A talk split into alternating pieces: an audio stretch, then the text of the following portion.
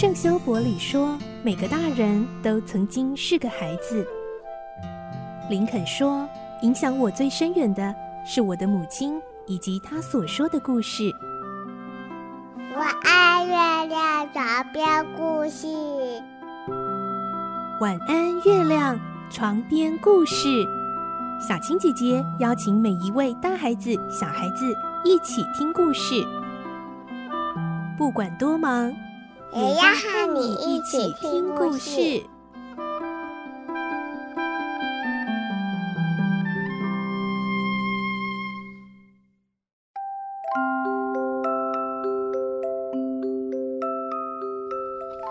晚安，欢迎你和我们一起听故事。我是小青姐姐，今天我们继续来听小公主的故事第三十四集喽。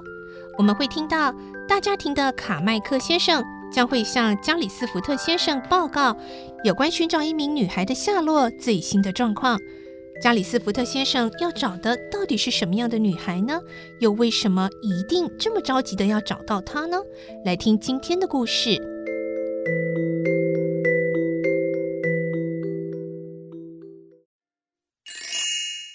小公主三十四集：女孩的下落。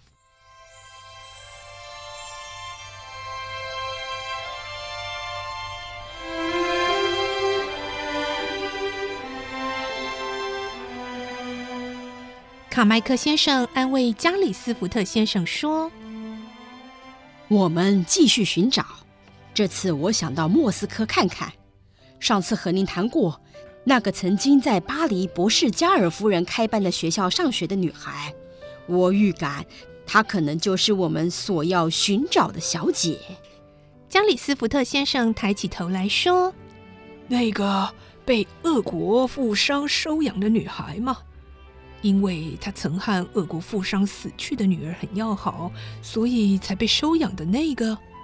是的，据博士加尔夫人说。”他的名字叫卡尔，我想说不定是发音弄错了。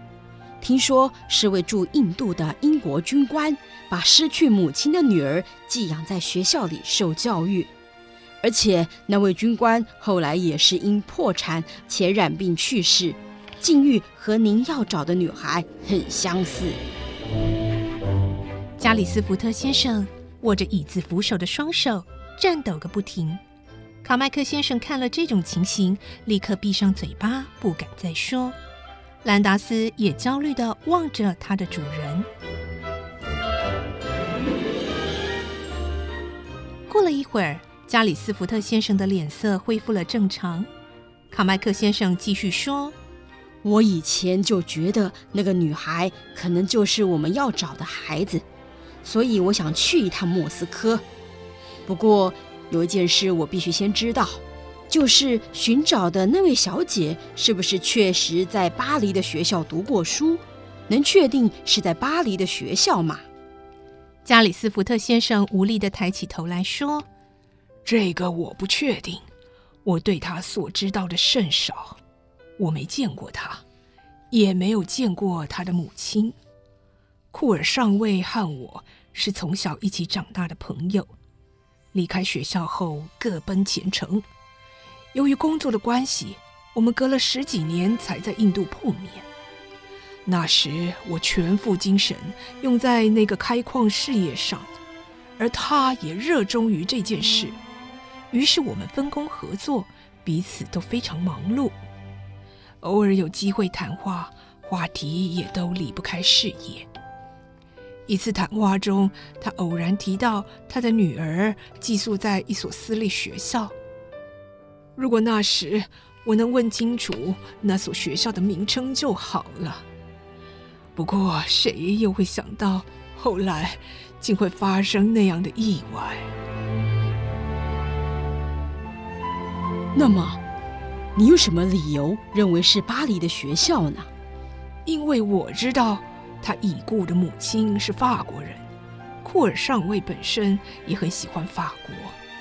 我还听他说过，这女孩的母亲也希望女儿在巴黎受教育。这样看起来，她的确很可能是在巴黎上学。我只有这么一个线索而已。啊，也许刚才所说的那位女孩很有可能是我们要找的人。卡麦克先生很有自信地说。加里斯福特先生挺起身子，激动地说：“无论如何，我都必须找到那个女孩，给她幸福。如果那孩子现在过得困苦，都是我的责任。我的事业成功，得到了意想不到的财富。万一那孩子流落在马路上乞讨，我怎么对得起？请您保重，不要太激动。”卡麦克先生安慰他说。只要能找到他，您分一半财产给他，您心上的重担也就能卸下。这事情并不是不可能的，请您安心静养吧。是啊，只要我留着这口气，相信就能找到他，然后尽我的全力让他幸福。否则，太对不起死去的朋友了。卡麦克先生，这事拜托你了。请放心，我一定全力去办。在两三天，我到莫斯科去找博士加尔夫人所说的那位俄国富商。如果我能旅行，我很想和你一起去，但我的身体太虚弱了，每天只能披着毛毯，坐在壁炉边望着火焰发呆。我好像看见库尔上尉年轻快活的神情。在火焰里跟我打招呼，他似乎有许多话要跟我说。啊，我还时常梦见他，在梦里，他问我什么，你知道吗？哦，问您什么呢？他每次都说：“喂，我的小公主到底在哪里？”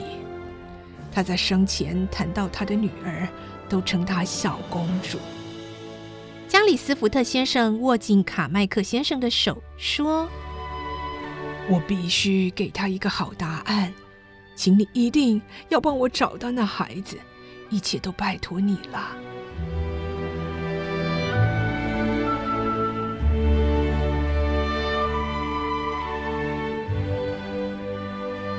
同一个时间，隔壁阁楼上的莎拉抱着心爱的艾美宝贝，悲伤的自言自语。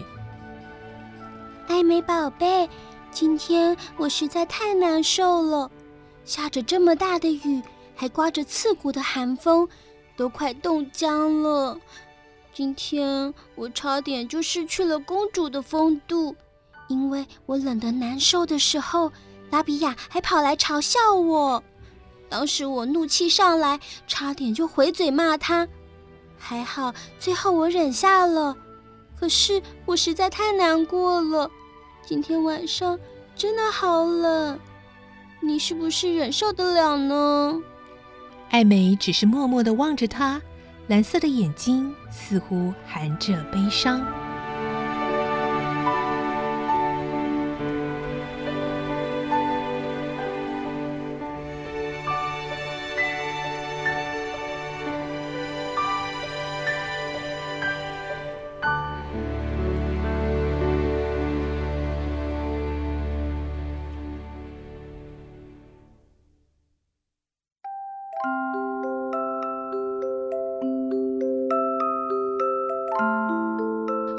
在今天的故事里面，我们听到了加里斯福特先生提到了库尔上尉耶。那也就是说，他要找的那个女孩，其实真的就是莎拉。可是现在他们都还不知道这个真相呢。到底什么时候才会知道呢？明天再继续来听小公主的故事喽。我是小青姐姐，祝你有个好梦，晚安，拜拜。小朋友要睡觉了，晚安。